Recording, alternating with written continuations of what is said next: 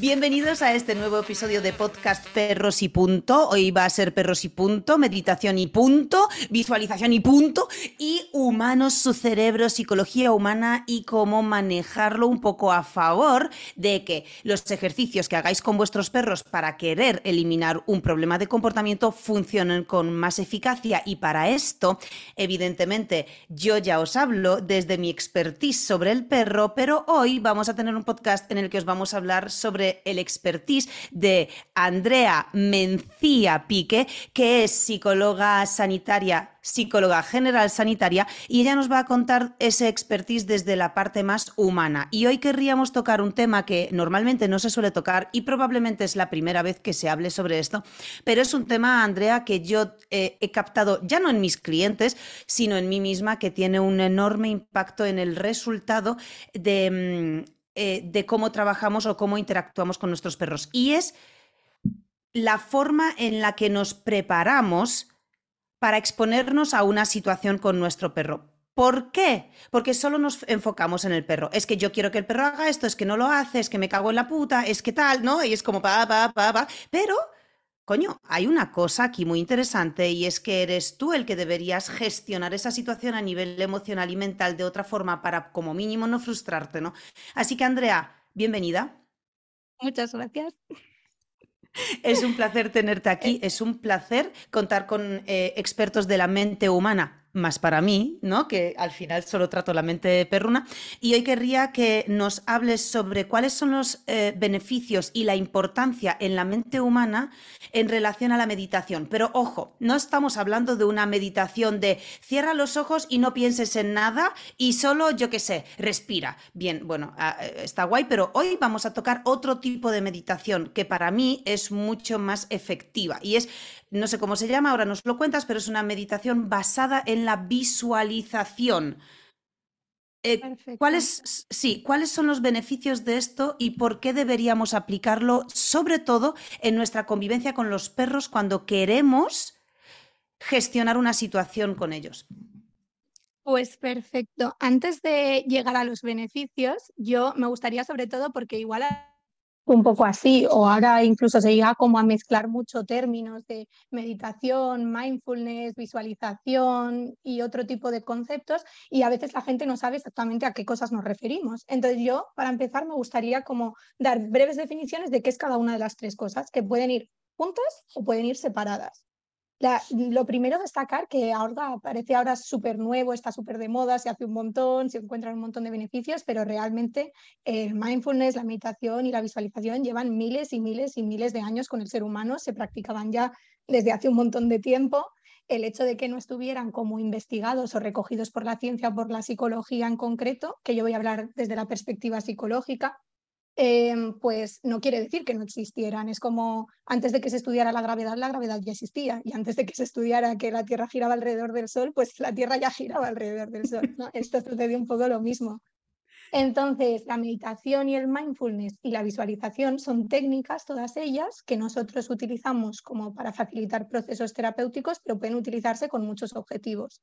Y en concreto, ¿qué sería cada uno? Pues mira, la meditación se encuentra dentro de las técnicas de control de la activación, es decir, sirven para reducir los niveles de estados emocionales. Entonces, nacen un poco con el objetivo, ya puede ser, lo más común es la ansiedad o el estrés, que además es lo que suele aparecer cuando queremos gestionar un problema de conducta con nuestro perro, que normalmente a nivel emocional nosotros nos está generando también un tipo de dificultad no suele ser que nosotros estamos totalmente tranquilos viendo la reactividad de nuestro perro mientras tira, intenta tirarse algo, sino que suele agitarnos también bastante. Entonces, la meditación, un poco su objetivo es reducir esta activación. Por otro lado, el mindfulness es diferente a la meditación. El objetivo de este, del mindfulness es en sí conectar y ser consciente del momento presente sin juzgarlo. ¿Esto qué quiere decir? Puede ser una meditación con mindfulness o pueden ir separadas. Por ejemplo, meditación es simplemente focalizar la atención en algo y recordar de volver a ello cuando te pierdes. Como podría ser, centrar en la, como tú decías antes, no estamos hablando de esto en este caso, no es eh, centrar la atención en un mantra, no es centrar la atención en una palabra, hay meditaciones pues basadas en, en chakras, en cosas relacionadas con el yoga, hay muchos tipos de meditaciones. Y entonces el mindfulness en concreto sería prestar atención pues, a los eventos privados, pensamientos, emociones que tenemos en este momento. Entonces serían diferentes, que pueden ir juntas. Por ejemplo, un ejercicio de meditación sería eso, que yo me repitiera, soy muy buena dueña, soy muy buena dueña. Bueno, voy a cambiar por tutora, que nos gusta más. Soy muy buena tutora, soy muy buena tutora. Pero esto en sí yo creo que no produciría tampoco mucho beneficio a nivel de solucionar el problema con nuestro perro. Por ejemplo, mindfulness eh, podría ser el yo eh, irme a pasear con, con mi perro y sentarnos en un banco y cerrar los ojos y en ese momento conectar con las sensaciones que estamos teniendo. Esto podría ser un ejercicio de mindfulness.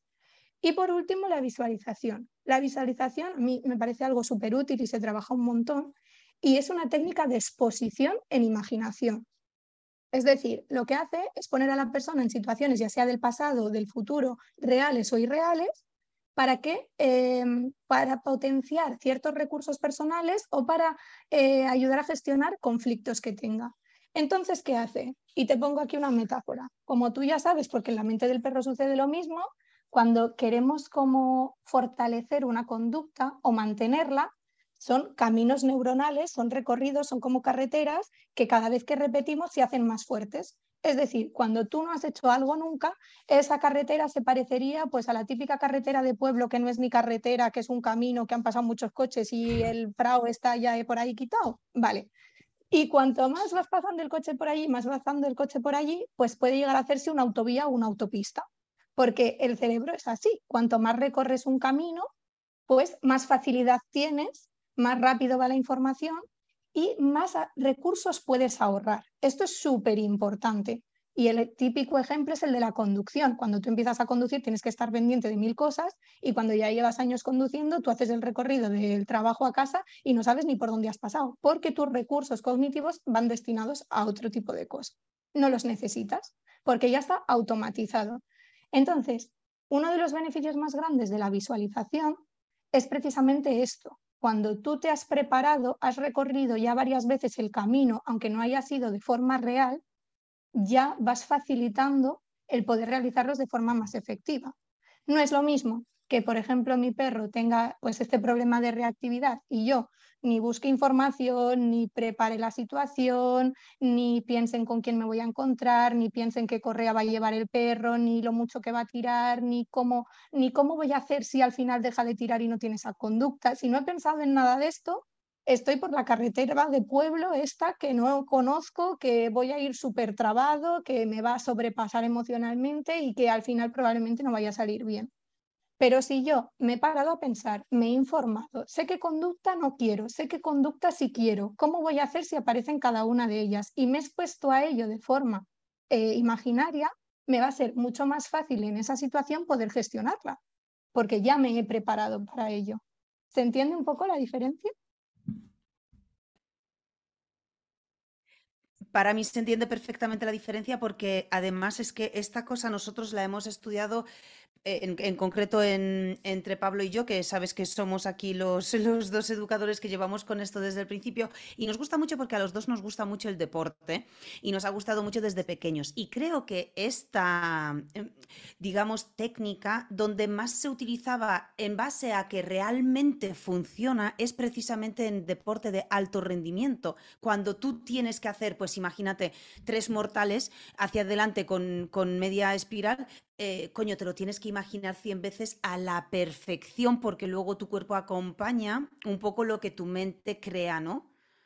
Sí, de hecho, justo en humanos es una de las técnicas también predilectas en deporte y sobre todo en deporte de alto rendimiento. Es decir, los psicólogos deportivos utilizan mucho las técnicas de exposición en imaginación, preparar a la persona psicológicamente para esos momentos de muchísima tensión, de muchísima ansiedad, de antes de salir a competir, de cuando está saliendo mal, cómo preparar para remontar. Es siempre para ayudar a resolver conflicto, para ayudar a resolver dificultad y para fomentar recursos personales. Y esto frente a diferentes situaciones, pero justo en, en psicología humana también se utiliza mucho en el ámbito deportivo.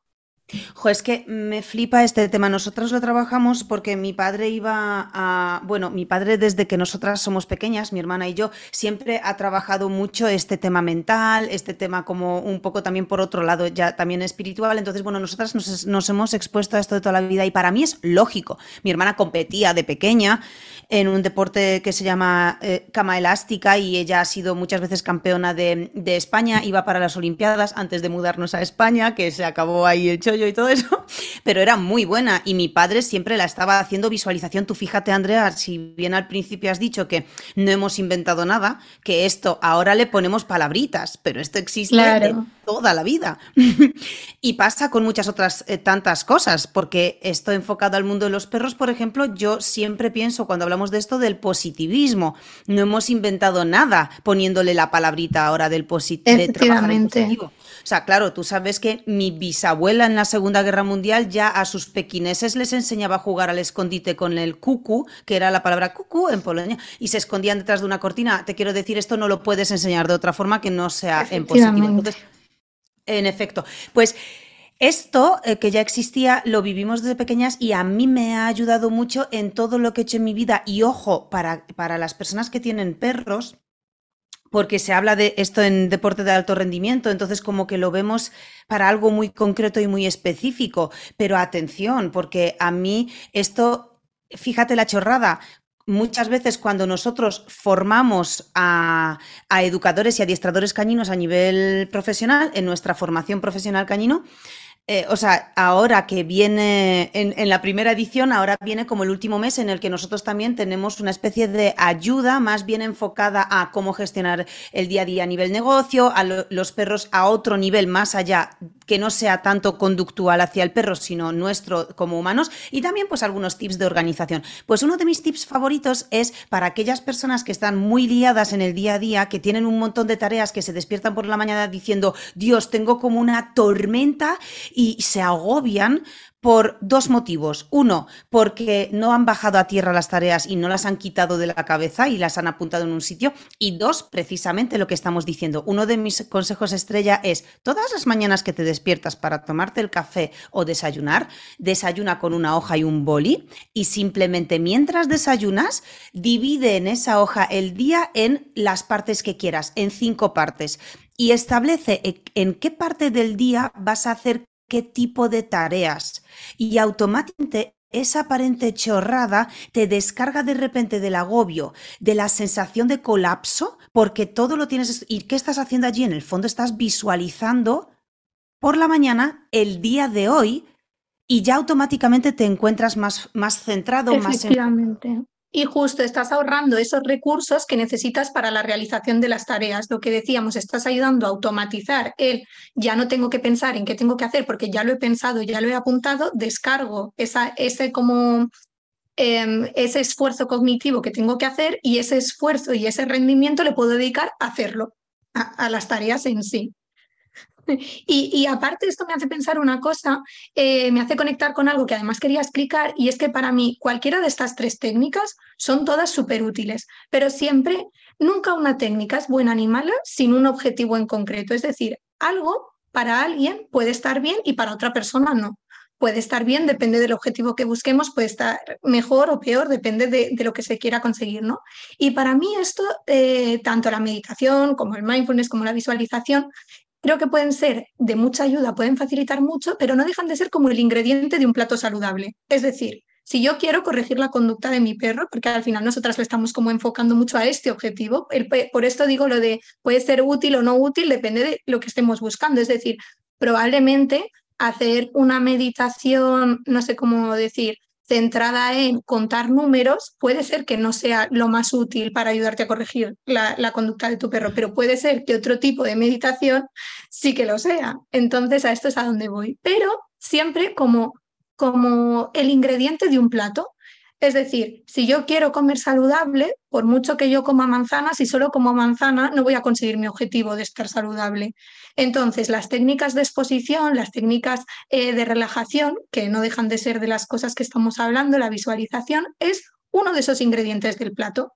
Pero yo tengo que seguir haciendo cosas, que es lo que tú estabas comentando. No solo sirve ponerme en esa situación y imaginarme y prepararme, sino que, por ejemplo, una persona em, que no se ha informado primero, por ejemplo, que no se ha puesto en contacto con una fuente de información, ya sea un profesional, ya sea a través de libros de educación canina, ahora porque estamos hablando de la conducta del perro, que no sea a través de vídeos o de documentales, probablemente le faltarán ingredientes en su plato, porque por mucho que haga una técnica de visualización, si no tiene las herramientas o si luego no ha planificado la situación a la que se va a enfrentar y que quiere controlar y gestionar de forma mejor, pues se queda un poco cojo.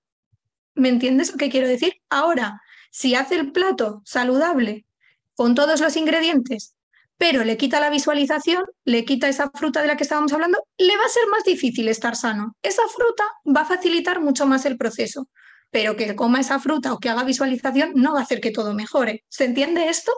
Facilita, pero no es suficiente.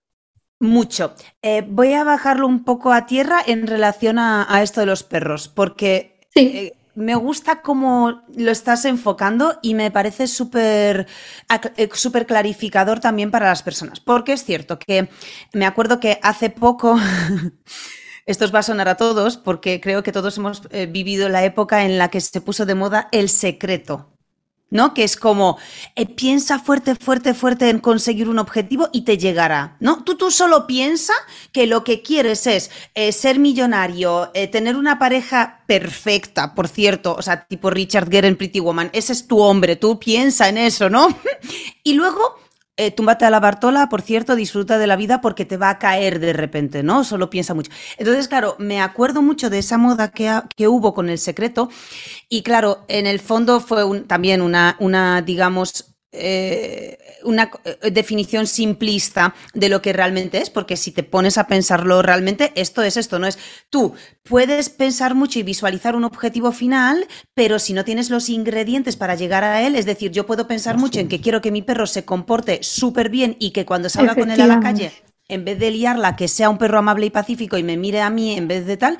Sin embargo, si yo no pongo tiempo de exposición, si yo no cuento con un profesional, me da igual tanto online como en presencial, como compro un libro con las pautas adecuadas, es decir, yo adquiero ciertos conocimientos que hacen que yo pueda eh, exponerme a esas situaciones sabiendo qué es lo que tengo que hacer. Por lo tanto, basado en los recursos que yo he adquirido, entonces inicio la visualización. Vale, voy a salir con mi perro que la va a liar cuando se cruce con otro perro. Entonces, ¿qué voy a hacer? Vamos a llevarlo totalmente a tierra. Ok, la visualización eh, trata, y ahora me corriges, eh, pero la visualización para mí eh, trata de, vale, yo la noche de antes o la mañana antes de salir con el perro, yo me siento y me pongo a pensar, ok, voy a recrear en mi mente la misma situación a la que me he expuesto ya cien mil veces y em, esta situación la voy a recrear y ¿qué voy a hacer yo? Porque claro, ¿cómo la gente se planteará, vale, ¿cómo visualizo yo esto? Pues visualizamos, salimos con el perro, tú te imaginas la trayectoria que vas a hacer, cómo lo vas a gestionar. Si tu perro lo hace bien, como has dicho antes, ¿qué va, ¿cómo vas a reaccionar tú? Si tu perro de repente ve o sea, tú te tienes que anticipar a las cosas, entonces tú tienes que mirar a tu perro, tener la capacidad de interpretar eh, qué es lo que el perro está pensando o va a hacer y a partir de allí empiezas a saber, a, a intentar cortar el comportamiento que no quieres que ocurra. Entonces tú tienes que imaginarte, vale, yo voy a cortarlo de esta forma, pero si no funciona, ¿Cómo voy a reaccionar? Y si funciona, ojo, ¿cómo voy a reaccionar? Y si no funciona lo que, lo que quiero que funcione y yo reacciono a esto y aún así no funciona, ¿cuál va a ser mi segunda, tercera y cuarta?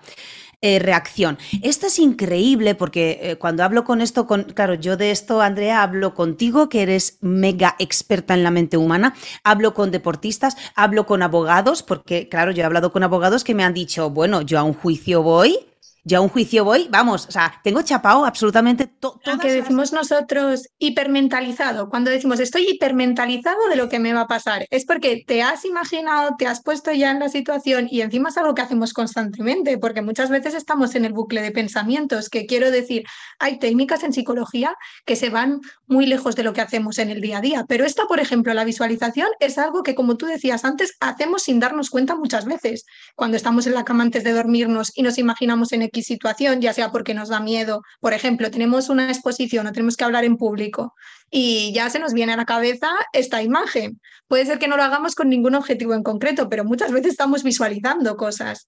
Entonces es algo que el ser humano ya de por sí tiene muy integrado y que le es fácil visualizar. La diferencia está con qué objetivo estoy haciendo esta visualización. Y mira, aquí cuando hablamos del objetivo, ¿sabes qué se me viene a la cabeza? Las veces que he hablado sobre esto con personas mm, eh, eh, que les gusta mucho el ajedrez, enseguida me tiran por ese ejemplo. ¿No? Es un poco como eh, tener en cuenta los cuatro siguientes movimientos probables en relación a este movimiento. Efectivamente, y eso les prepara para la situación, les hace recorrer ese camino neuronal que decíamos antes y un jugador de ajedrez esos caminos ya les tiene tan trabajados. Esto pasa con todo, como el entrenamiento, cada vez que somos expertos en algo son por horas de práctica, entre otras cosas. Entonces, cuanto más practiques, y por esto yo en todos mis apuntes de perros y punto, porque yo aparte de psicóloga, estoy en el Perro Joven Perfecto, el 360, Perronología, el Profesional Canino y todo, y lo súper recomiendo y no me han dicho que diga esto, luego igual lo cuentan, pero, pero es cierto. Y lo que más tengo en mi cuaderno es repetición, repetición, repetición, repetición, repetición, en mayúsculas. Y esto es tanto para el perro como para el humano. Cuanto más repitamos, más fácil nos va a ser eh, aumentar una conducta, más fácil nos va a ser corregirla, pero como hablábamos antes de los ingredientes del plato, yo puedo tener todos los ingredientes, ponerme en contacto, informarme, planear la situación, visualizarla antes de hacerlo, pero si esto luego voy a hacer la situación y encima la clavo, pero la hago solo una vez y luego no lo vuelvo a hacer, nuestro plato saludable se ha quedado sin su ingrediente estrella, porque esa conducta no se va a afianzar si no la repito más si se queda en un único intento. Es maravilloso escucharte y para eh, todos nuestros oyentes, efectivamente, veis a Andrea con esa empatía o con esa facilidad de comprensión de los dos mundos, de la mente humana y de la mente perruna, porque efectivamente Andrea está en nuestra formación profesional cañino y cuando eh, muchas veces impartimos los profesionales nuestras, eh, nuestras clases con los alumnos en directo, yo muchas veces, Andrea, te destaco porque cuando tengo muchas veces, digamos, explicaciones que dar que están muy relacionadas con nuestra propia percepción, porque aquí nosotros usamos mucho la empatía con el perro, pero muchas veces está mal enfocada o está eh, puesta en marcha en situaciones erróneas o con un enfoque erróneo, porque claro, empatizamos con nuestro perro, pero como si nuestro perro fuese un humano, y eso no es empatía. Efectivamente. claro, la empatía real con nuestro perro es eh, ponernos en su cabeza tal y como él percibe el mundo. Obviamente, claro, obviamente cuando no tienes conocimientos sobre cómo funciona la mente del perro, no tienes esta capacidad de, empatía, que es uno de los recursos que tú comentas. Claro, Andrea tiene, o sea, una habilidad extrema para estos, estos dos campos, porque precisamente estás estudiando, o sea, uno lo tienes muy estudiado y el otro ahora mismo ya también. Entonces te agradezco, te agradezco mucho que tengas esta, pues que nos lo expliques así, tal cual lo estás haciendo. Y efectivamente, hablando de la repetición, que es lo que acabas de decir, decir, aquí eh, es el ingrediente final que, que comentas, ¿no? Que muchas veces ya check, hacemos check. Vale, yo ya He entendido lo que tengo que visualizar, he adquirido los recursos que tengo, tengo identificada la conducta que quiero corregir y tengo identificado el objetivo que quiero alcanzar. Me pongo a visualizar y me pongo a exponer. Y, es que tal cual lo dices, hay veces que las personas se exponen y hacen esa visualización, entonces las veces que no les sale tienen entendido que lo tienen que hacer hasta que les salga y ese muchas veces el hecho de que te salga bien es otro problema, porque como bien dices tú, haces otro check como si esto ya estuviese hecho y nos olvidamos de este último ingrediente tan importante que es la repetición. Y a nivel, ahora justo que hablamos de la repetición, también estaba pensando en otra cosa que quería comentar y, y volviendo además un poco al principio a las dos herramientas o técnicas de las que queríamos hablar.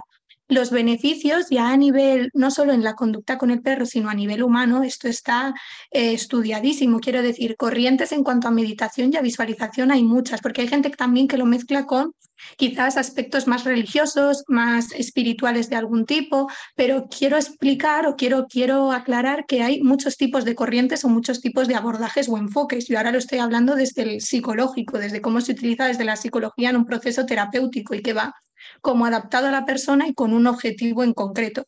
Por esto que, por ejemplo, la visualización, tú ahora comentabas, por ejemplo, me planteo la situación que voy a vivir, etcétera. Puede ser así. O, por ejemplo, también se me ocurre otra cosa. En un momento dado, una persona que está ya quizás muy frustrada o con mucho sentimiento de culpabilidad o con mucha emocionalidad ya negativa por, por la trayectoria que lleva con ese problema, porque no debemos olvidarnos que todo esto nos afecta y nos afecta mucho. No solo es qué problema el perro quiero corregir o qué objetivo tengo con mi perro, sino es cómo estoy viviendo yo todo esto, cuánto tiempo llevo yo viviéndolo. Pues la meditación o la visualización o una meditación con visualización, que como ya he dicho, pueden ir juntos o pueden ir separados, puede ir enfocado, por ejemplo, a imaginarme la situación ideal. Puede ser que en un momento yo, Anika, que a ti igual no te pasa, pero te vea en un momento de súper bajón porque llevas intentando una cosa mil veces, que ya no sabes cómo hacerlo, tienes todas las herramientas, lo has probado todo, la típica frase de es que ya lo he hecho todo, ya lo he intentado todo, lo he repetido, no funciona. Bueno, pues quizás es un momento de, de conectar y de volver a mirar hacia adentro, de cómo lo estoy viviendo y de cómo sería para mí de feliz, cuánto valoro yo lo que estoy buscando y podría hacer una visualización en la que me imagino esa vida idílica, ese momento idílico. Y en ese objetivo, o sea, en, en esta visualización, el objetivo no es adquirir recursos para gestionar la situación en concreto. Esa visualización en concreto tendrá el objetivo de subir un poco mi estado emocional, de volver a recordarme por qué estoy trabajando lo que estoy trabajando, porque a veces también abandonamos por este proceso en el que entendemos que ha habido muchos fracasos, que realmente el fracaso es un intento nuevo de aprendizaje, como tú lo dices siempre y es algo en lo que estoy súper de acuerdo, pero a veces cala más esa emoción de y no lo consigo y no lo consigo. Y se puede utilizar también la meditación o la visualización para volver a reforzar y para volver a conectar con el motivo y lo valioso y el significado que tiene para mí que mi perro esté bien o que yo conviva bien con mi perro. Entonces dices que muchas veces el hecho de que, por ejemplo, intentemos muchas veces algo y se supone que en la práctica de esa escena estamos cumpliendo con las pautas que se nos han recomendado y si no funciona, muchas veces no es porque esta, eh, digamos, este pilar de aplicación práctica lo estemos haciendo mal, sino que hay un elemento también emocional nuestro que sin querer también introducimos dentro de esa puesta en práctica y que eso puede afectar. Justo. Justo, y además afecta muchísimo. En esto yo considero que no, no, me quiero extender excesivamente, pues porque el podcast no es de esta temática, pero mm, recientemente habéis hecho otro de, que habla un poco del contagio emocional y, de, la, de, de, este aspecto, tanto entre perros como humanos. Y ahí, por ejemplo, sí que se dan, o sea, si a alguien le interesa ese tema, ahí profundizáis bastante en este aspecto, en cómo afecta la actitud del humano, las expectativas que tiene el humano, cuánto lleva viviendo esa situación en cómo interactúa. Y al final esto voy a poner un ejemplo muy sencillo, porque a ti, Anika, te pasará cuando tú convives con alguien, ya no voy a decir perro, pero es que con cualquier especie, con cualquier ser vivo, y cuando te relacionas con tu pareja, con tu familia, con tu hermana, con tu madre, a que tú solo al entrar en la habitación, por cómo se comporta esa persona, ya sabes de qué estado emocional está. Si llegas y estás... Sin duda. Sin duda, y de hecho hasta se contagia un poco. Es decir, yo creo que todos habremos tenido la experiencia de he tenido un súper mal día y a veces con desconocidos. Vas en el metro, alguien te sonríe y se te contagia esa sonrisa y dices, mira qué momento más bonito, con lo cabreado que iba yo. Y pasa lo contrario, has tenido un día súper bueno, llegas a casa, estás deseando contarlo y de repente la cara que te encuentras en casa es una cara larga, una cara de alguien que ha tenido un mal día y entonces parece que por dentro te entra como esa sensación también a ti de, mm, de disgusto, ¿no?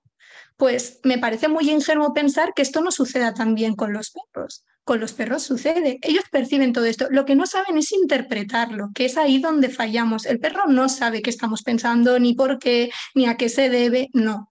Pero sí le llega eh, esta emocionalidad que el humano tiene, que él no comprende, pero le llega. Y entonces esto afecta mucho y en situaciones de alta intensidad, como suelen ser cuando queremos corregir algo, esto se multiplica y esto también tú lo habrás observado muchas veces en, clientes, no tiene nada que ver. Una misma persona en un presencial, por ejemplo, puede tratar la misma conducta, hacerlo cinco minutos antes de forma como súper caótica por los nervios, por estar empezando, por ser la primera exposición, pasar 15 minutos, haberse relajado un montón y que la gestión de la persona sea completamente diferente. ¿O no has visto tú esto? Y no solo eso, ahora me haces pensar que en todos los presenciales que hacemos, el primer día en el que los perros entran todos a la vez y hacemos los ejercicios de adaptación al grupo, Todos los alumnos dicen que, joder, es que el perro no se está comportando igual aquí desde el minuto uno que en mi casa. ¿Por qué? Y claro, eh, acaba de entrar, nosotros no hemos interactuado con ese perro, no nos ha dado tiempo a hacer absolutamente ningún ejercicio aún, pero siempre les digo que el mero hecho de que estemos nosotros, Pablo, Zazu, Sara y yo, el mero hecho de que estemos y de que en caso de que ocurra algo, ellos delegan la responsabilidad de gestionar esa situación en nosotros, automáticamente en el cerebro de todas esas personas les hace estar más relajados. Se relajan. Claro, ¿por qué se relajan? Porque yo llevo eh, horas antes diciéndoles, chicos, cuando nos veamos, no quiero que penséis que vuestro perro lo tiene que hacer bien, al revés. A mí me interesa que vuestro perro saque la peor versión de su ser, que lo haga lo peor posible, porque lo que queremos es verle en ese momento. Por cierto, no sé si sabes que últimamente en Perrunología, que es nuestro grupo de Telegram privadísimo, donde compartimos todo el contenido que necesitas para tener a un perro más equilibrado, estamos ahora haciendo talleres privados en directo, pero temáticos. Es decir, escogemos un problema de comportamiento que vemos que os preocupa mucho y doy un taller privado de unas dos horas más o menos con pautas y un paso a paso exacto para que sepáis de qué forma tenéis que hacer, qué tipo de ejercicios para corregir ese problema de comportamiento y o bien se modere o bien lo eliminéis por completo y podáis disfrutar de un perro muchísimo más equilibrado. Esos talleres privados los hacemos una vez al mes y los subimos al eh, Perrunología y los dejamos allí tanto el vídeo como el audio para todos aquellos que os gusta pues escucharnos mientras cocináis, camináis o conducís para que tengáis disponibles también los audios y podáis aprender a la vez que luego cuando lleguéis a casa empecéis a practicar y ver resultados y ver cómo vuestro perro se hace mucho más felices que hasta ahora. Bueno, os dejo el enlace para perrunología en la descripción, así que pinchadlo y entrad. Si tenéis alguna duda, por supuesto, por favor escribidnos al email ladrame y allí os resolvemos cualquier duda que tengáis. Seguimos con el podcast. Justo y deciros cómo gestionarlo o ver qué es lo que está ocurriendo en realidad. Y claro, al decirles eso dicen, ay, qué bien, menos mal que mi perro la puede liar, ¿no? Entonces llegan relajados y habrá cadabra. Claro, efectivamente. Esto no llega, por ejemplo, a ser un ejercicio de visualización, pero sí de preparación mental. Y es lo que decimos, en esos 15 minutos o en esos dos días no ha cambiado los libros que se ha leído la persona, no ha cambiado probablemente las pautas todavía, no, han cambiado, no ha hecho una visualización entre minuto y minuto y se ha preparado para la siguiente exposición, sino lo que ha cambiado es su actitud, es su estado emocional. ¿Por qué? Pues por muchos motivos. El contexto influye un montón y eh, sobre todo la sensación de control y de seguridad son de las dos cosas que más al ser humano le dejan actuar en una situación de forma más eh, controlada porque en el, precisamente por eso, valga la redundancia, cuando tenemos control o cuando tenemos seguridad, y claro, que va a ser más, más, mm, ¿dónde va a haber más control y más seguridad que en un presencial canino donde hay cuatro profesionales caninos, donde sé que saben cómo actuar? Entonces esto afecta un montón, pero lo que ha cambiado no son las técnicas ni los conocimientos, sino el contexto y mi actitud y mi emoción. Y cuando la persona es capaz de ver que con esa emoción, que ha sido él cambiando solo la manera en la que estaba en esa situación y en la manera en la que se relacionaba con el perro, eso ha funcionado, son mucho más capaces en su día a día de volverlo a repetir porque lo han vivido, no se lo han contado, lo han vivido, que es así. Y esto, además, lo puede vivir gente, porque quiero que, que le llegue a más gente, la que está escuchando el podcast y no ha ido a un presencial.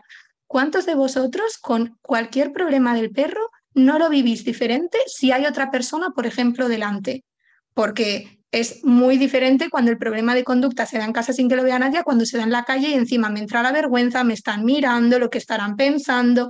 ¿Es o no es la situación más descontrolada y más intensa que cuando me sucede en casa? O, por ejemplo, hay veces que que pueden ocurrir varias cosas, que cuando estás con alguien de súper confianza, por ejemplo, una pareja o un familiar cercano, a veces funciona de colchón emocional y estoy mucho más tranquila porque está esa persona más relajada y me salen las cosas mejor, a veces funciona al contrario, como está esta persona aquí, me pongo más nerviosa, lo quiero hacer bien, pero ahí no está cambiando los demás ingredientes del plato que hemos hablado antes, está cambiando única y exclusivamente cómo yo estoy en esta situación.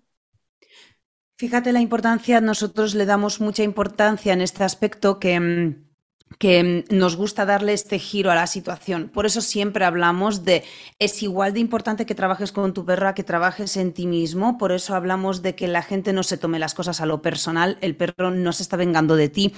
No lo hace contigo y con otros no porque contigo tenga alguna especie de mm, no sé. Entonces, esto que estás diciendo para mí es lo más importante, que es algo en lo que yo pongo mucho hincapié siempre y a la vez lo más difícil porque por un lado no es mi campo, tampoco tengo competencias para para poder tratarlo, lo que no significa que no lo deba mencionar. Eh, y sí que eh, para mí es lo más difícil de cambiar, porque yo, eh, nosotros dividimos este trabajo ¿no? con el perro a nivel emocional y conductual y con el humano a nivel emocional y conductual, porque con el, con el humano siempre le decimos, vale, yo a nivel conductual te puedo dar las pautas de cómo tienes que moverte, cómo tienes que posicionar el cuerpo, cómo tienes que reaccionar, con qué tonalidad, cosas, ¿no?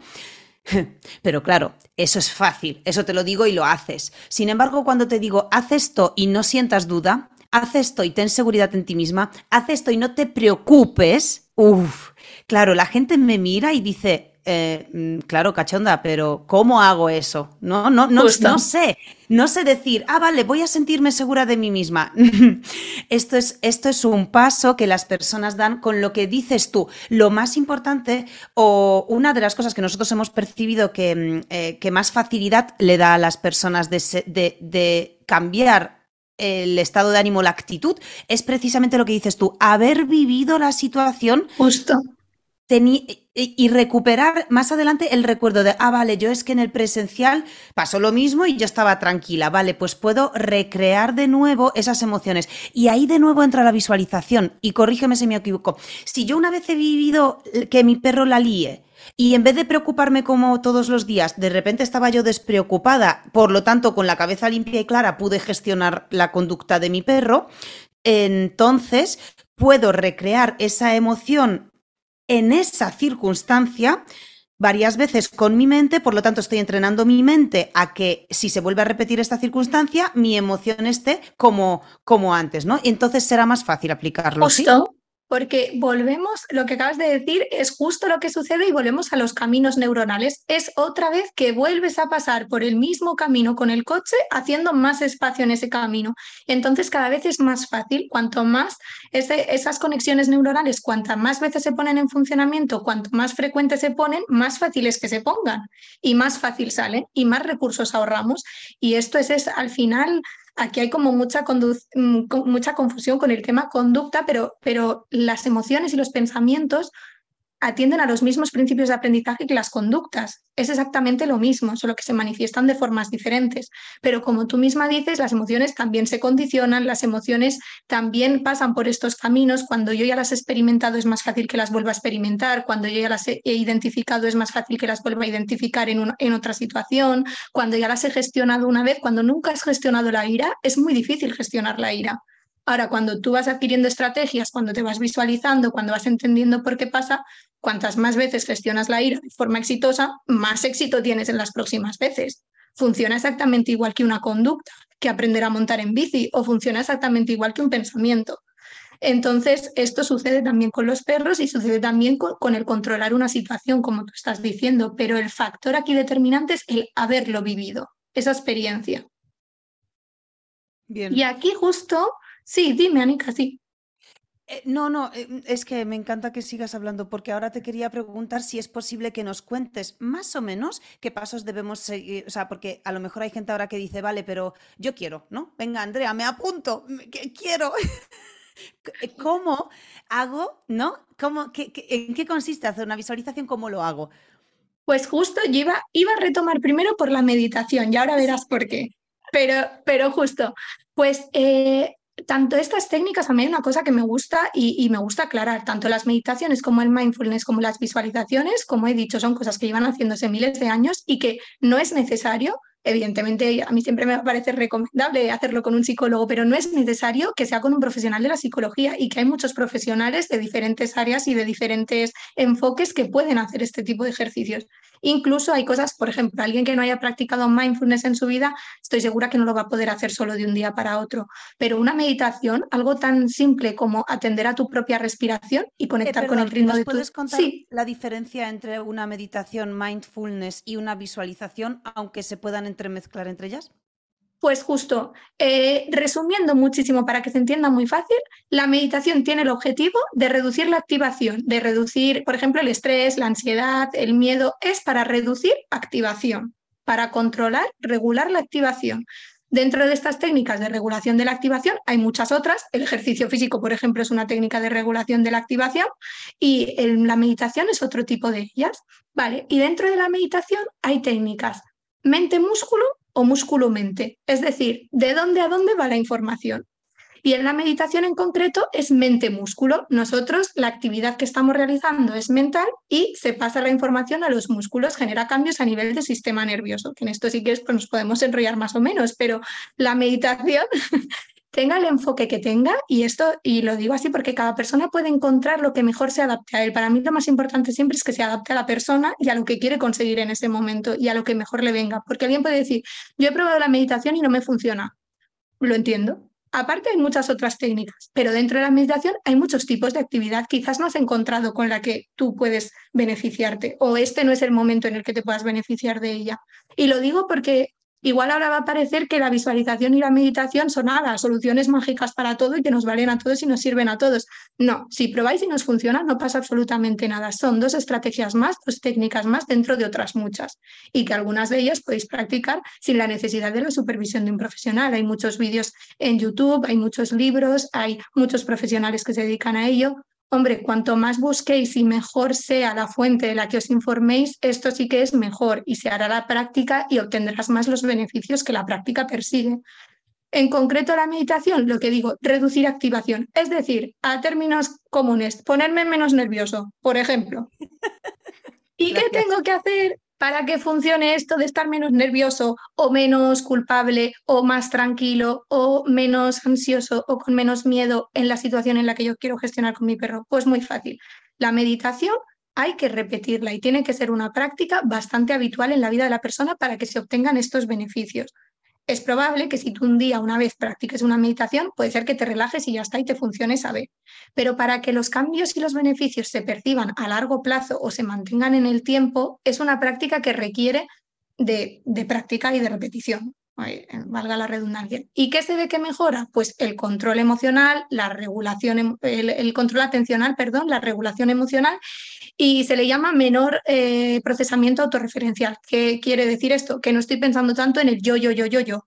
Cuando hacemos meditación y lo practicamos durante un tiempo específico, nos ayuda tanto a entender nuestras emociones, a regularlas, a no estar pensando constantemente en nosotros o en cómo nos sentimos nosotros o en lo que pensamos nosotros, cosa que nos ayuda bastante en gestionar la situación con nuestro perro, y por otra parte, el control atencional, que aparte es súper importante para todas las cosas en nuestra vida. El control atencional parece quizás más insignificante, pero es lo que nos afecta ahora con tanto uso de pantallas, de redes sociales, eh, es lo que nos afecta en ir en el piloto automático constantemente o en el quedarte atrapado en tu bucle de pensamientos y no ser capaz de realizar la conducta que sí quieres realizar. Y todo esto es aplicable también a nuestra relación con el perro muchas veces nos perdemos y el mantener ese foco atencional, el saber dirigir la atención a lo que yo quiero, el timing, la precisión, el observar el lenguaje corporal del perro, todo eso requiere de atención. Y esta es una de esas habilidades que se, que se mejoran a través de la práctica del mindfulness o de la meditación, de ambas dos. ¿Cuál es la diferencia de la meditación con el mindfulness? Simple y llanamente, meditación es mantener la atención en cualquier cosa, un mantra, en chakras, en, en números, en respiración, en una canción, lo que sea.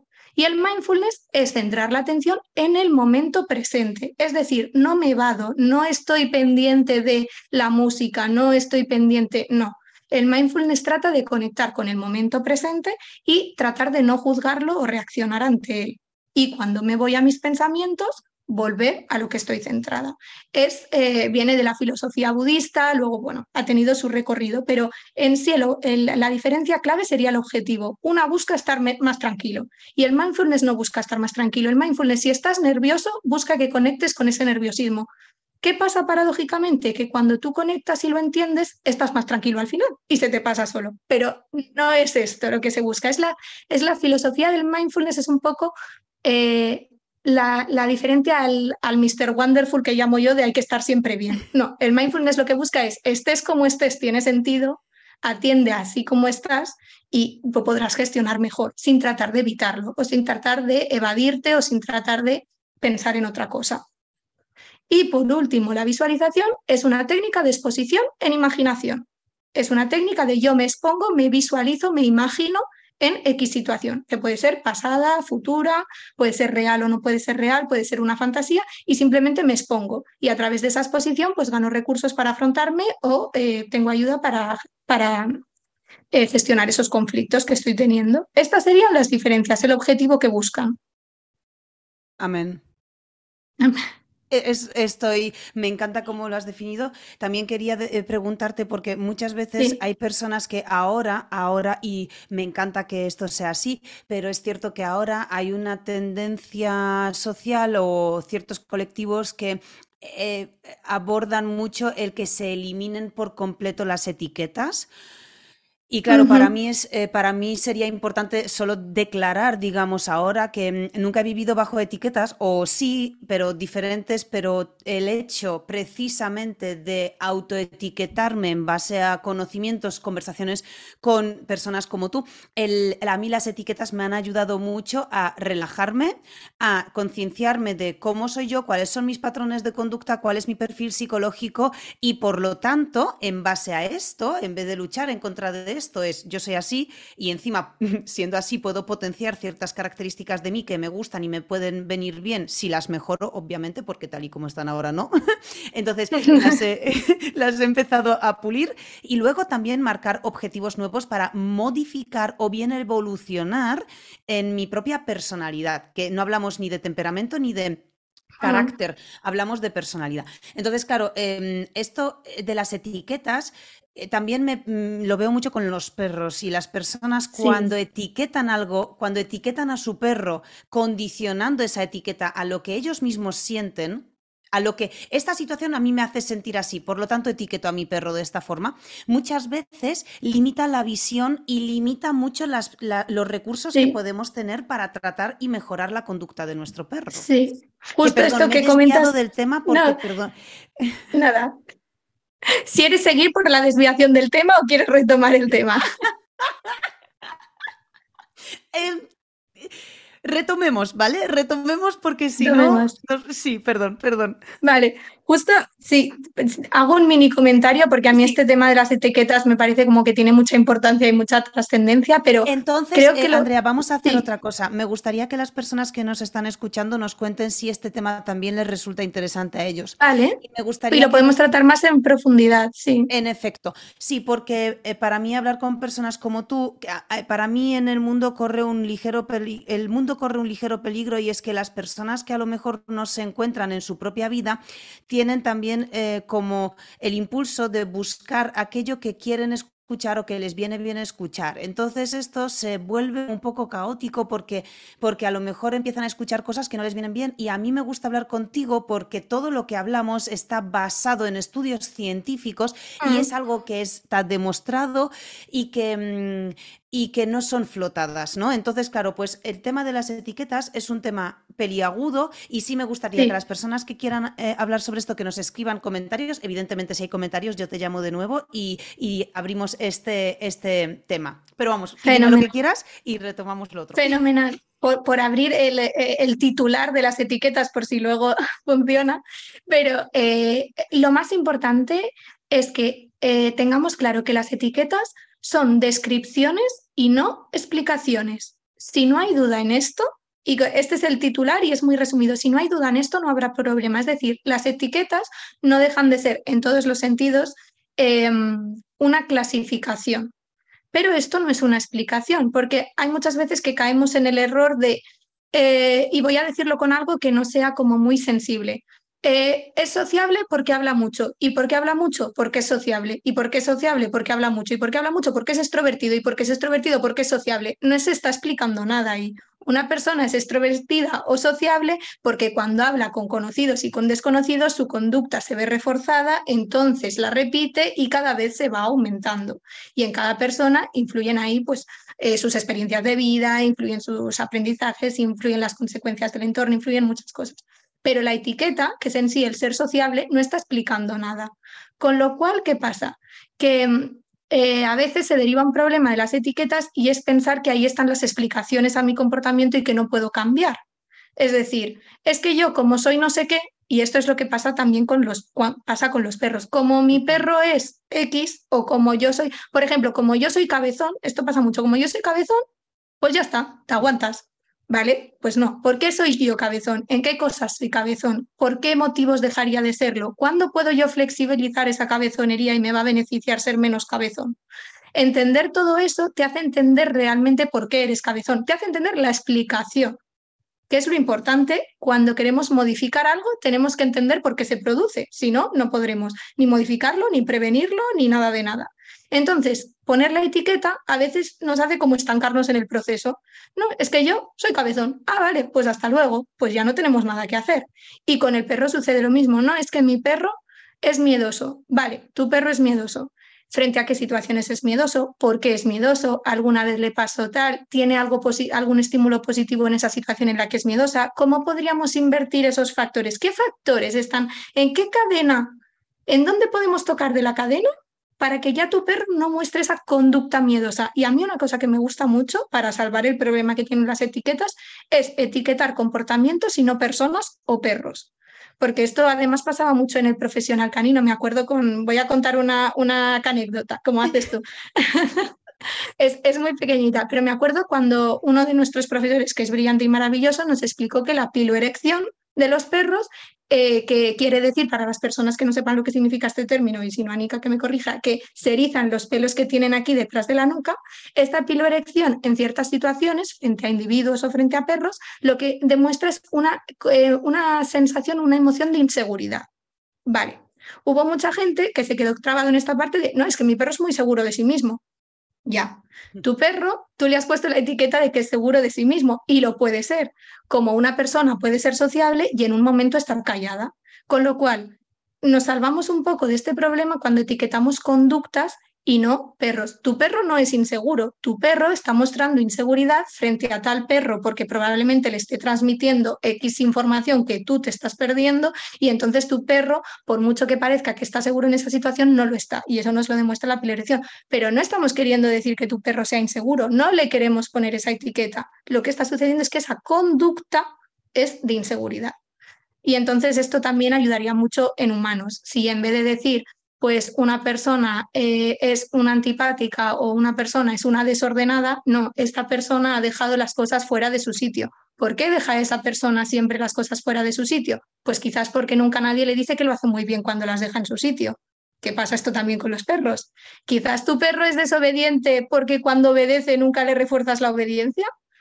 Quizás tu perro es obediente porque siempre tiene algo muy chulo, siempre tiene un juguete, siempre que le haces la llamada tienes un super premiazo y por eso siempre viene a la llamada y no es que tu perro sea obediente.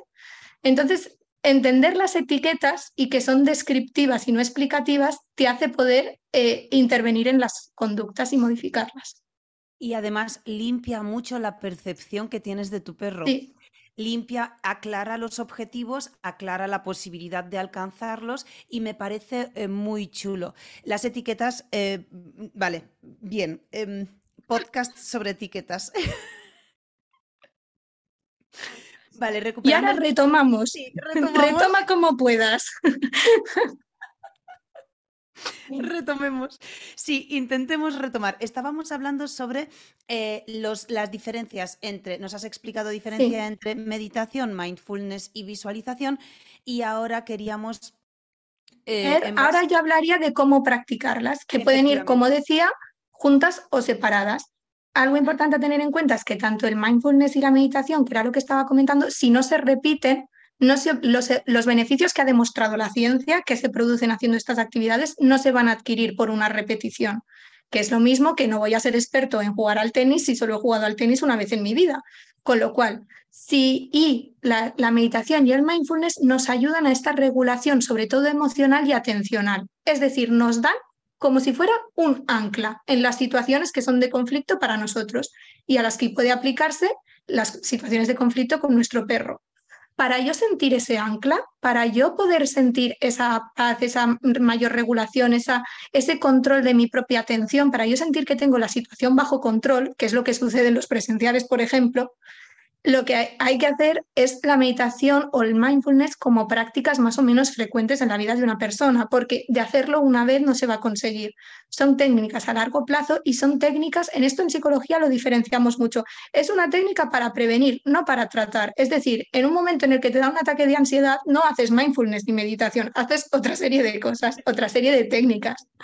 Entonces, es importante saber que estas técnicas se han de practicar bastante en el día a día o en la semana cuando una persona tenga tiempo y mantenerse en el tiempo. Y así se obtendrá esa regulación emocional y atencional y de verdad la diferencia se nota mucho en la gente que lo practica en las relaciones con su perro y en las relaciones con el resto de humanos con los que convive. O sea, quiero decir, es algo que realmente es muy notable, pero no es para todas las personas.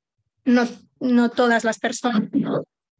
Uy, ha habido un accidente casero, perdona. Esto por un lado. Sin embargo, las técnicas de visualización sí que pueden hacerse de forma puntual, como estábamos comentando antes. Yo puedo visualizar una vez en concreto porque lo necesito como hacer algo. No necesito repetir la visualización de cómo me voy a enfrentar a la situación con mi perro 45 veces para que eso sea efectivo, sino que eh, la técnica de visualización será uno de los ingredientes en mi plato. Con lo cual, meditación y mindfulness son técnicas más a largo plazo y que hay que realizar con más frecuencia y la visualización es una técnica que se puede realizar más de forma puntual y de forma más cercana a la situación, es decir, una hora antes, la noche de antes, la mañana de antes o incluso después. Esto por un lado. Eh, perdón.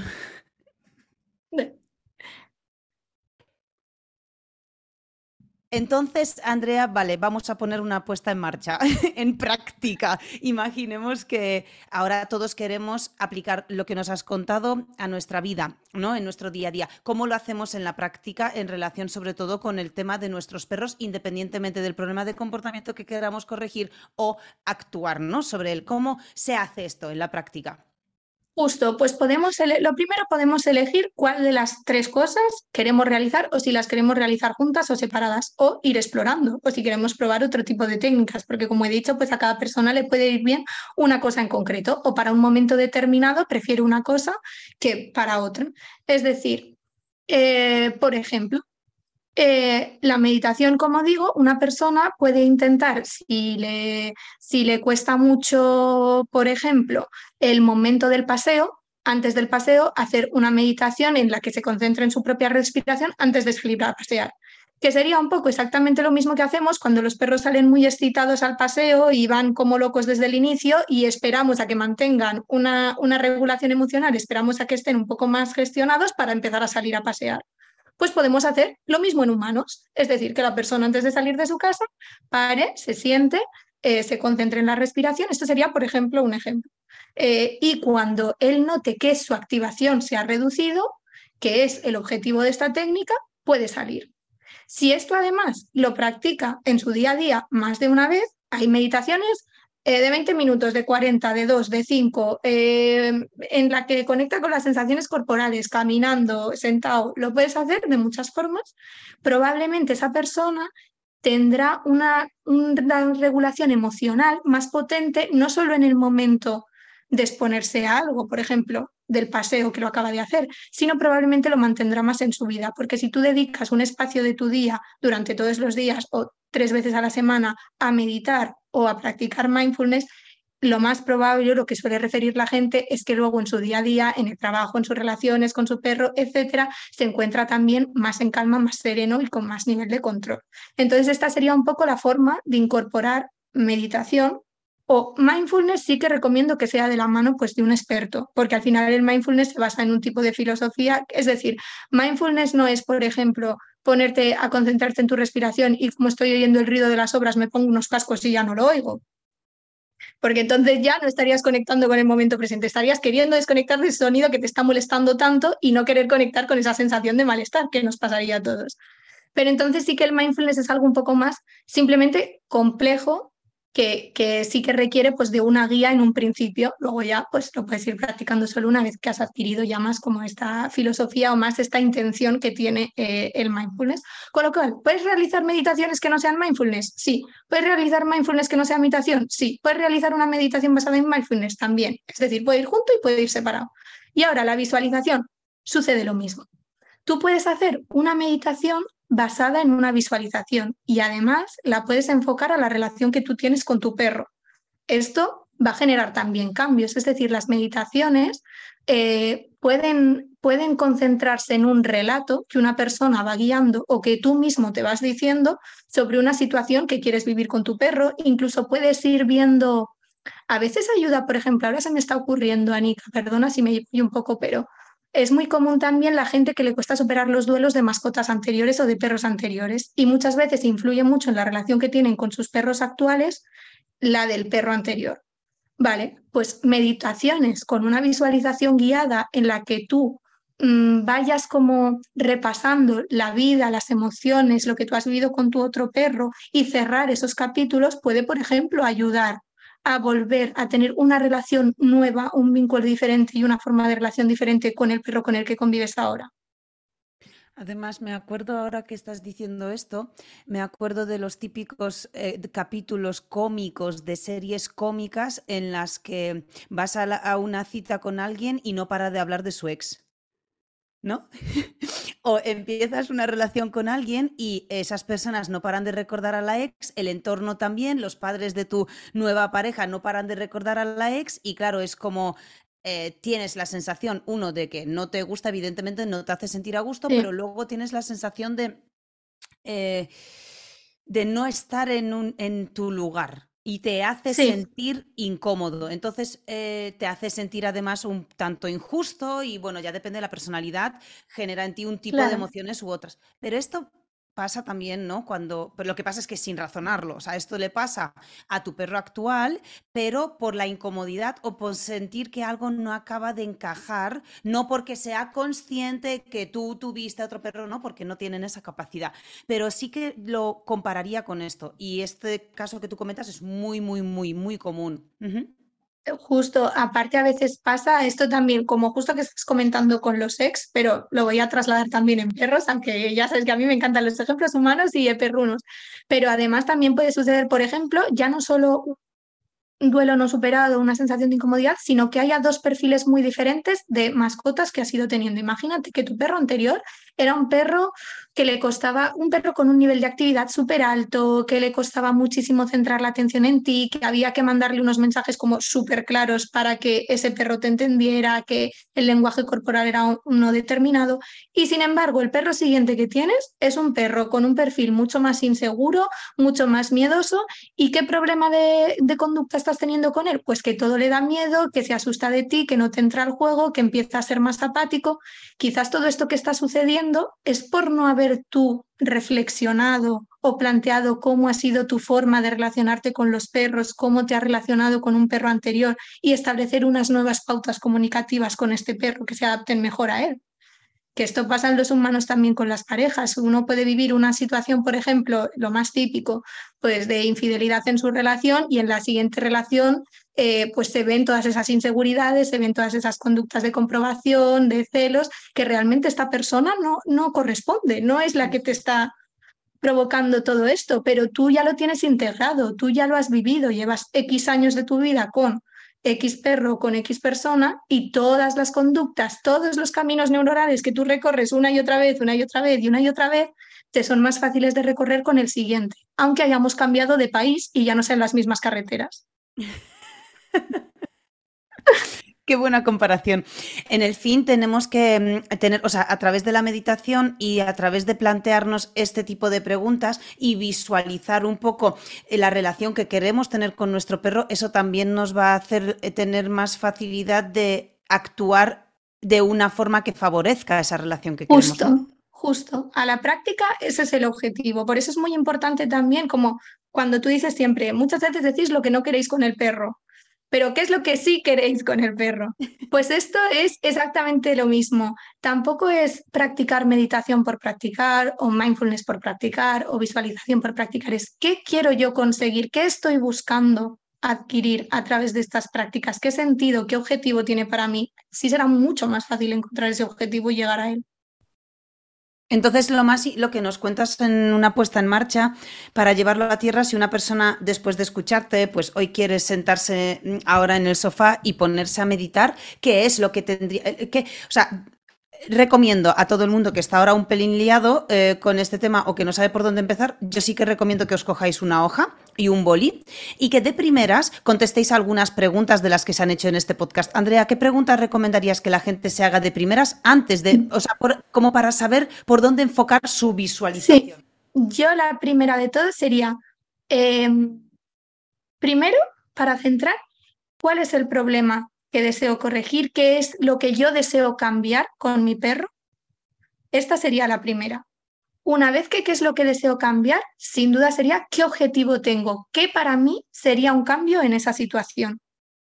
Esto es súper importante planteárselo. Puede ser el cambio más pequeño, puede ser el cambio más grande, es decir, puede ser la situación ideal, si dijéramos del 1 al 10, o puede ser un 5, puede ser un progreso intermedio, o puede ser el paso mínimo. Es decir, yo creo que estoy tan estancado porque aquí nos escuchan personas que pueden llevar con un problema cinco años o pueden llevar cinco días, o tener un cachorro y estar recientemente cogiéndolo. Entonces, depende del tiempo que yo lleve con eso a querer modificar, es mejor que el objetivo que me plantee sea más bajo porque hay mucha más probabilidad de éxito, muchísima más motivación, lo veo mucho más lejos de, o sea, mucho más cerca, perdón, de mi situación actual y eso facilita mucho más que se produzca la conducta. Entonces, lo primero, ¿qué deseo corregir? Y cuál es mi dirección, a dónde deseo llegar. Esto sería lo primero. Y una vez que yo me planteo esto, sería qué práctica de las que se han hablado concuerda más conmigo, si necesito o no la ayuda de alguien porque no me veo capaz de hacerlo solo, no sé cómo enfocarlo, y luego sobre todo ponerse un compromiso. Es decir, ¿en qué momento del día o de la semana voy yo a hacer esto y apuntármelo? Porque esto es de los platos, del ingrediente de los más importantes. La gestión y organización de la rutina y cuando queremos trabajar con nuestro perro, que nos dices tú siempre, hacer un calendario. Tenemos calendarios para parar un tren. Pues esto es lo mismo. Porque si no, muchas veces decimos, el momento en el que esté tranquila, y ese momento nunca llega. O después de comer y después de comer resulta que tengo que hacer otra cosa. Entonces sería de verdad comprometerse y escribir en qué momento voy yo a empezar a hacer esto. Y algo que me parecería a mí muy importante sería, una vez que he probado y lo he practicado, escribir qué sensaciones he tenido y qué creo que he sacado de haberlo hecho. Pues esto me parece igual de interesante que, por ejemplo, las ahora que lo dices, el tema del calendario, es, muchas veces las personas se agobian porque piensan que para poner en marcha todo esto necesitan mucho más tiempo. Y aquí la primera frase que siempre escuchamos es, ya me gustaría a mí dedicarle al perro todo el tiempo que querría y es que no lo tengo. Y claro, yo aquí siempre digo que menos mal que no tienes tiempo para dedicarle a tu perro, porque cuanto más tiempo tienes para dedicarle a tu perro con estas pautas que no son del todo buenas porque están generando que tu perro se comporte como se comporta, pues imagínate si estas pautas las pondrías en práctica muchas, mucho más tiempo al día, pues ya, claro. Aparte de que un exceso de atención de tiempo prestado a nuestro perro genera otro tipo de problemas eh, similares al hiperapego o reclamos de atención. Entonces, claro, aquí sí que me gustaría eh, decirle a las personas que nos escuchan que no hace falta dedicarle al tiempo al perro más tiempo del que le dedicáis ahora, pero ese tiempo que le dedicáis dedicar de otra forma. Por eso lo que dice Andrea del calendario, que nosotros siempre lo recomendamos, es súper importante. Porque si quieres hacer con el perro muchas cosas, las puedes eh, hacer dentro del tiempo que ya le dedicas, alternándolo en los días. Porque yo entiendo que a lo mejor ahora quieres, pues, exponer al perro las situaciones que te la lía para que deje de liártela, enseñárselo, jugar a tira floja, hacer juegos de olfato, enseñarle algunos trucos nuevos, iniciar con él actividades em, del tipo, pues, deporte, actividades interactivas o actividades compartidas. Eh, a lo mejor quieres socializarle a la vez, o a lo mejor quieres, quieres yo qué sé, trabajar, ¿no? Entonces, no hace falta hacerlo todo a la vez porque si lo divides en, días y un día haces esto y el otro lo otro, además de trabajar un poco cada cosa, estimulas la mente del perro porque dentro de unas rutinas que mantienes con él, esas rutinas varían. Y eso es estimulante para el sistema cognitivo de nuestro perro y ayuda mucho también. Bien, eh, y de hecho me encanta que comentes esto, Anika, porque es lo que dices, muchas veces eh, nos agobiamos porque es como cuántas cosas hay por hacer, qué abrumador, ¿no? ¿Cuánto hay que puedo mejorar?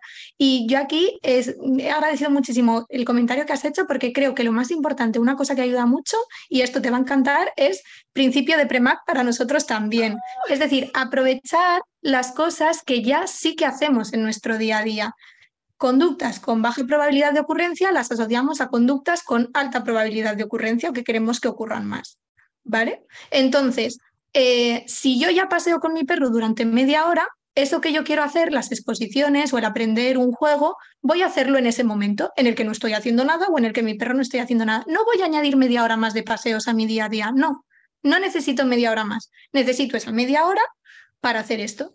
Y en cuanto a la meditación, es exactamente lo mismo. Vamos a intentar no sacar una hora o media hora más de nuestro día a día para hacer meditación. Vamos a intentar que media hora que quizás estamos viendo una serie o que media hora que es la que perdemos después de comer que estamos sentados sin hacer nada, esa media hora vamos a dedicársela a eso.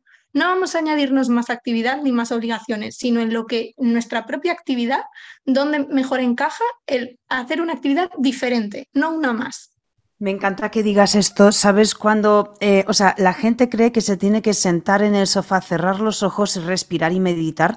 Cuando, y corrígeme también si me equivoco, para mí los mejores momentos de meditación son movimientos mecánicos. Por ejemplo, ahora que al piojo, a nuestro perro, le ha salido la puta alergia a los ácaros, que de verdad maldita sea, no podía ser otra cosa, me hace limpiar el doble. Eh, claro, ahora tengo que mm, pasar la aspiradora el doble de veces y hostia, es una actividad súper mecánica que no requiere que yo piense ni lo más mínimo. Por lo tanto, es ese un momento en el que yo medito. O sea, yo aprovecho eso para meditar. Y a lo tonto y a lo bobo son 30 mm, minutos esparcidos entre 15 y 15 dos veces al día. Y es una meditación casi involuntaria porque... Justo, lo que ya hacíamos todos antes de que nadie nos dijera cómo se llamaba. Y en cuanto a esto, es que yo tengo que confesar, porque siempre que se habla de esto, te sientes como mal de decir, yo no practico ni meditación ni mindfulness en mi día a día, pero sí hay una cosa que practico y es conectar con ciertos momentos que de otra manera estaríamos en nuestro bucle de pensamientos. Como tú dices, yo no hago una meditación de sentarme X veces a la semana, 30 minutos, a hacer una exploración corporal, empezar por los pies y acabar por la cabeza.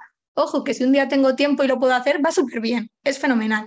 Pero si no lo tengo, pues prefiero hacer mindfulness en la ducha, que normalmente estoy pensando en lo que tengo que hacer luego, lo que tengo que hacer después. Pues no. La ducha.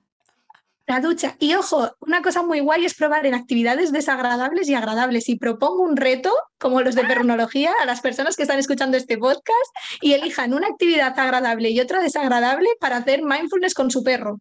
No con ellos mismos, porque mira, yo con ellos, conmigo misma podría ser una agradable la ducha, el conectar pues con la sensación del agua, el olor del champú, etcétera. Una desagradable, fregar. A mí no me gusta fregar y me suelo poner podcast mientras estoy fregando. Vale, pues vamos a conectar con el momento de fregar me quito el podcast y estoy fregando, limpiando el plato, lo dejo limpio, etcétera. Y al final la actividad no es tan mala. Y con el perro, yo recuerdo que cuando yo aprendí en mindfulness no tenía nada que ver con educación canina ni nada de esto. Y un libro de un, de un psiquiatra súper importante y, y, además que es súper reconocido, justo el ejemplo que ponía era bañar a su perro después de haberse metido en barro. Dice, era una situación súper desagradable, asquerosa, olía fatal, a mí me entraba toda la repugnancia del mundo y decidí un día voy a poner la atención en bañar a mi perro. Pues se convirtió en una de las cosas más placenteras porque cuando le restó esta importancia se puso realmente a disfrutar del baño, a dedicarle el tiempo, a entender que era algo necesario y que simplemente tenía que hacer, es como el cuidado de la casa, de los hijos o del trabajo, este tipo de cosas, pues cuando puso toda su atención en hacer esa actividad, pues dejó de ser tan desagradable. Entonces yo propongo a la gente que elijan dos cosas, por ejemplo, jugar con el perro y una situación desagradable, como puede ser tener que bañarle cuando se ha rebozado en una mierda, porque por eso son perros y se lo pasan fantástico, pues eh, hagamos mindfulness o meditación en esa situación. Me parece súper buena idea y me apunto a eso. O sea, que meditación en un momento rutinario de tu vida, en un momento que te gusta mucho para aumentar el foco y en un momento que no te gusta nada para hacer en el fondo un cambio de perspectiva, porque es un cambio de enfoque. Es, no me gusta, me lo quiero quitar de encima, no me gusta, me lo quiero quitar de encima, pero de repente es como, no me gusta, pero frotting, frotting por aquí, frotting, frotting por allá. Entonces vas como avanzando paso a paso. Esto me parece increíble para para muchísimas cosas, porque al final es algo que tienes que hacer sí o sí y, se aplica también a corregir muchos de los comportamientos, porque muchas veces un problema de comportamiento en el perro se fomenta por querer quitártelo rápido, cortar las uñas, eh, limpiar las orejas, echar gotas en los típicos perros que tienen ojo seco. Claro, al perro al final no le gusta porque como se quita y tú crees que tienes que hacerlo lo más rápido posible para que no se quite, todo esa pelotas de, de estrés y de rapidez empeora la experiencia Efectivamente. Claro, y es genial el, lo que dices, porque cuando te quitas de las prisas y dices, Buah, vale, normalmente tardo minuto y medio, ¿qué más da tardar cuatro y medio?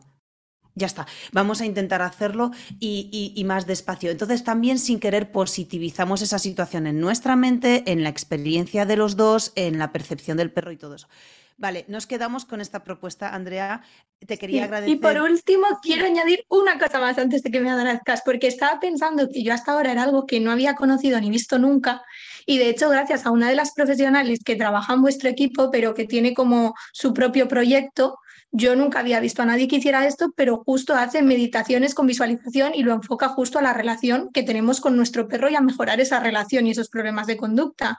Entonces, que, que una única manera que yo conozco de englobarlo y de que sea guiado, pues eh, realmente, bueno, no sé si esa es Zazu, que muchos la conoceréis en el podcast.